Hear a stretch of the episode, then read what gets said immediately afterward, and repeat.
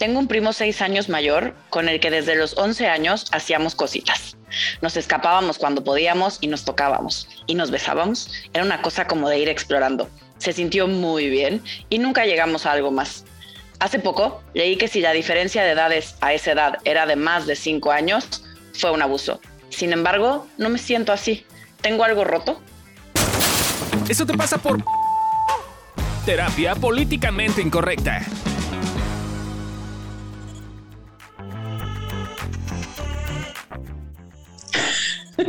Pues oh. este es un caso que nos mandaron, ¿verdad? Porque hoy estamos en Eso te pasa por, aquí te decimos por qué te pasa. Yo soy Alessia Divari, estoy con... Amilcar Valdés. Y Adri Carrillo. Y pues nada, ¿cómo vemos este caso? ¿Sí estará rota? ¿Roto? Oh my God. Es que dice, dijo, dijo, tengo, dijo, tengo algo roto y tengo a mi primo seis años. Entonces yo creo que es gay. Ah, ¿No? O sea, no, porque tengo algo roto, no es esto como rota. Algo, algo no me funciona, ¿no? Más bien no. no bueno, sí puede ser. Puede ser, no sabemos cuál es el género. pero sí, da igual si es hombre o mujer, no importa, nada más ser el chisme. De a ver, para ver. Exacto, sí, en realidad no importa, no importa si es quién con quién. Pero, ¿qué? Sí, ¿ustedes qué creen? ¿Que tiene algo roto, no tiene algo roto? ¿Estuvo bien, estuvo mal? ¿Qué hacemos? Que adoptó el marketing que a mí me hace mucho sentido en psicología, que es percepción es igual a realidad. No es los que no saben, yo soy usuario de diferentes eventos de abuso sexual infantil. usuario. Y uno de los eventos que tuve de abuso fue con mi nano que era mucho más grande, como 8 o 10 años. Y es muy chistoso porque ese no lo viví como abuso, no viví esa energía como, como sucia, como yo sé qué está pasando y tú no, y te estoy abusando. No, era como, güey, yo tampoco sé, vamos a jugar a ver qué pedo. Con todo y que era una diferencia de 10 años, ¿no? Era, era alguien de pueblo, era alguien como con otra cultura. Y neta nunca sentí esa energía sucia pero con otras personas sí sentí esta energía. Entonces, creo que entiendo la regla que hacen, porque pues sí, no, no. Necesitamos un cierto marco para que las ideas fluyan, para que haya claridad, para que haya bla bla. Pero creo que de repente nos casamos demasiado con leyendas. No, uy, cuatro, era cuatro y medio. No, ya valió madres, ¿no? Cuando creo que puede ser 10, 15 años mayor y ser, ser distinto, ¿no? Como tiene mucho que ver con la energía, con la sensación y con cómo tú lo percibes. Eh, yo con Alicia he platicado bastante de los eventos que tuve de abuso y una de las cosas que mejor pasó es que ningún adulto se enteró. Entonces, como ningún adulto se enteró, yo no los decodifiqué como algo gravísimo, culero, me jodió la vida. Sí, estoy bien jodido en mi área sexual, pero en todas las demás áreas es como, güey, no me afectó, no me permeó, no hizo nada. Pero tiene mucho que ver con que no llegó un adulto a decirme, güey, te jodieron la vida. Y entonces el niño lo introita y dice, ah, pues ya me jodieron la vida. Claro, esto significa que no valgo. ¿No?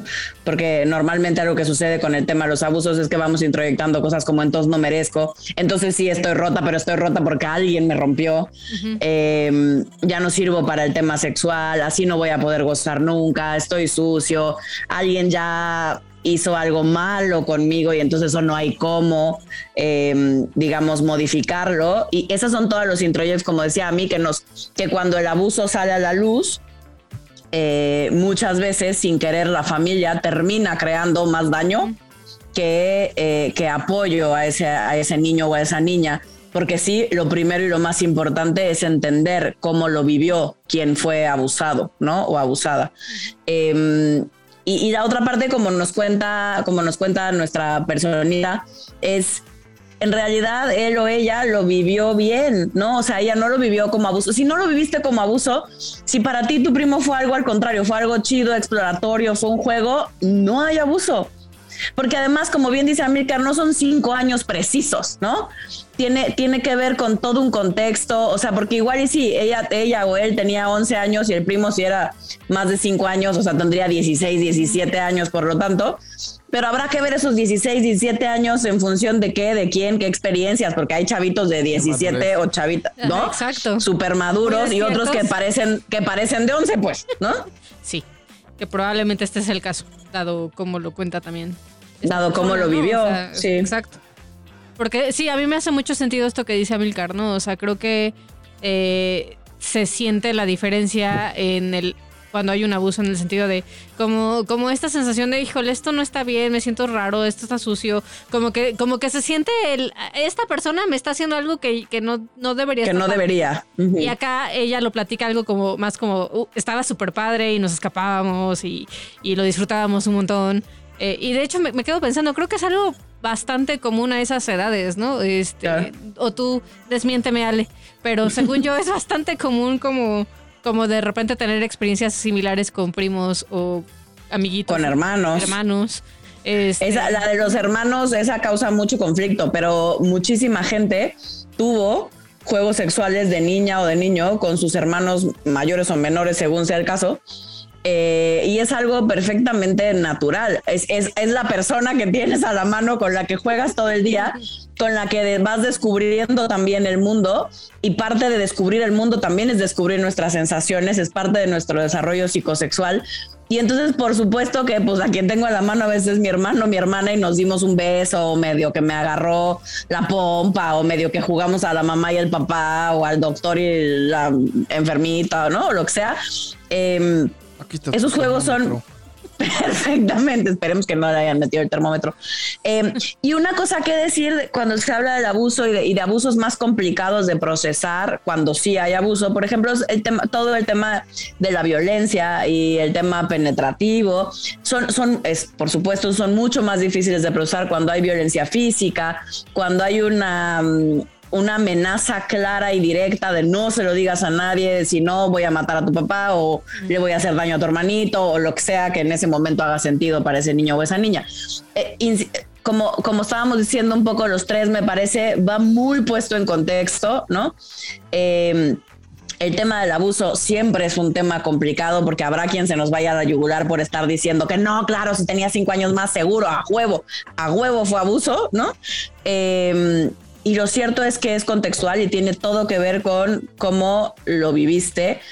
eh, y si para ti fue una cosa agradable hasta el día de hoy y te sigues llevando con tu primo y no la, y, o sea, y no es una cosa que lo veas y como que te cause tensión, como de qué poca madre esto no tenía que haber pasado, me parece que no hay delito que perseguir.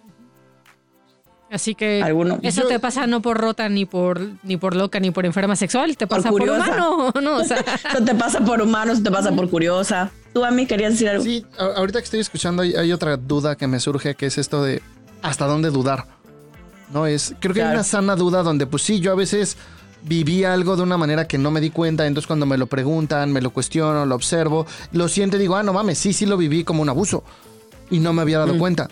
Pero, pero creo que de Claro. repente dudamos de más y es como un, pues tú te escuchas bastante claro, bastante clara, no sabemos, bastante claré. eh, de, de que no fue un abuso, ¿no? Y se ve que claramente ya tuviste un proceso de duda, un proceso de introspección. Si después de este proceso la respuesta sigue siendo no lo viví así, pues no, no tienes nada roto. Simplemente tú no lo viviste así, no fue esa la experiencia. Pero sí darte chance de repente de dudar de habrá sido, no habrá sido, mi historia es real, me estoy inventando, estoy escondiendo mis heridas. Y, y confía también un poquito en tu intuición que te diga sí, no. También de repente te va- vas a decir no, no, la verdad es que no, todo bien. Y cuando tengas más herramientas emocionales, lo vas a volver a visitar y decir no, antes que sí lo viví pinche. O sea, creo que es este proceso fluctuante que la vida cambia o al revés, ¿no? Sí, la viví horrible y odio a todo el mundo. Y luego es como, no, la verdad es que no era tan horrible, estaba más enojado porque no me dejaron ir a la fiesta. Ujú. Y ahorita que te escuchaba a mí, estaba hablando de revisitar el pasado y de, y de cuando tenemos información nueva, de pronto revisamos eso que según nosotros había estado como pues no tan mal o que no, o que simplemente no alcanzábamos a decodificar cómo lo vivimos.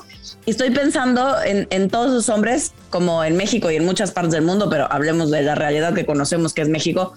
Eh, de todos esos chavitos, ¿no? Hombres que los llevan con una prostituta a perder la virginidad o que su primer acto sexual en la vida es con una mujer 15 o 20 años más grande que ella, que él, perdón, y que además le tengo que dar las gracias porque me hizo hombre, pues, ¿no?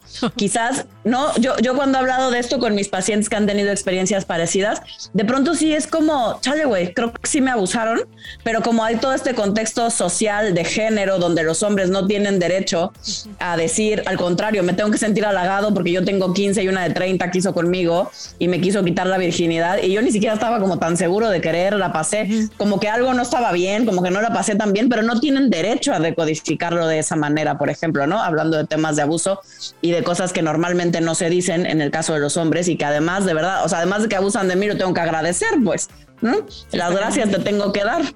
Y, y creo que una vez más, no siempre se vive así. Habrá personas que los llevaron con una prostituta y fue lo mejor que les pudo haber pasado. bien. Habrá personas que fue con una persona 20 años menor y fue lo mejor que. Pero, pero neta, date chance de observar tú en tu historia. En tu sentir qué está bien y qué está mal para ti. Porque creo que de repente nos vamos mucho por la regla, ¿no? Por, no, no, el libro dice 6 años. No, ya valió madres, güey. Porque fueron 7 o dice 4 y fueron 5. No es. Date chance de sí está bien. Los libros son una referencia. Pero tú eres la última palabra. Entonces date chance de ver Claro. si sí, si no, si derecha, si izquierda, si lo que decimos se causa duda, duda. Ten una duda sana y vamos viendo. Y si quieres estudiar acompañado, se vale hacerlo en un proceso terapéutico. Claro. Entonces, no tienes que hacerlo solo en tu casa. Este, sobre todo estos temas, como son tan contextuales, sí creo que de repente si vas con fulanito, el vecino, y le cuentas y como ya bien dijimos hace rato, pues hay un montón de creencias e introyecciones al respecto que a veces ni al caso.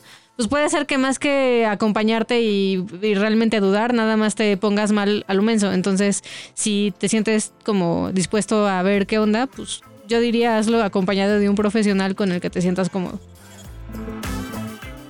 Caiga la Pues evolución sí. terapéutica. Caiga la evolución terapéutica. Sí. Aquí está la mera melcocha de la terapia. Súper. Y Pues bueno, ¿alguien tiene algo más que agregar?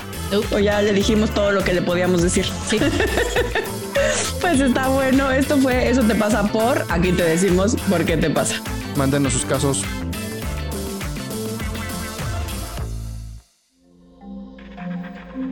Este audio está hecho en Output Podcast.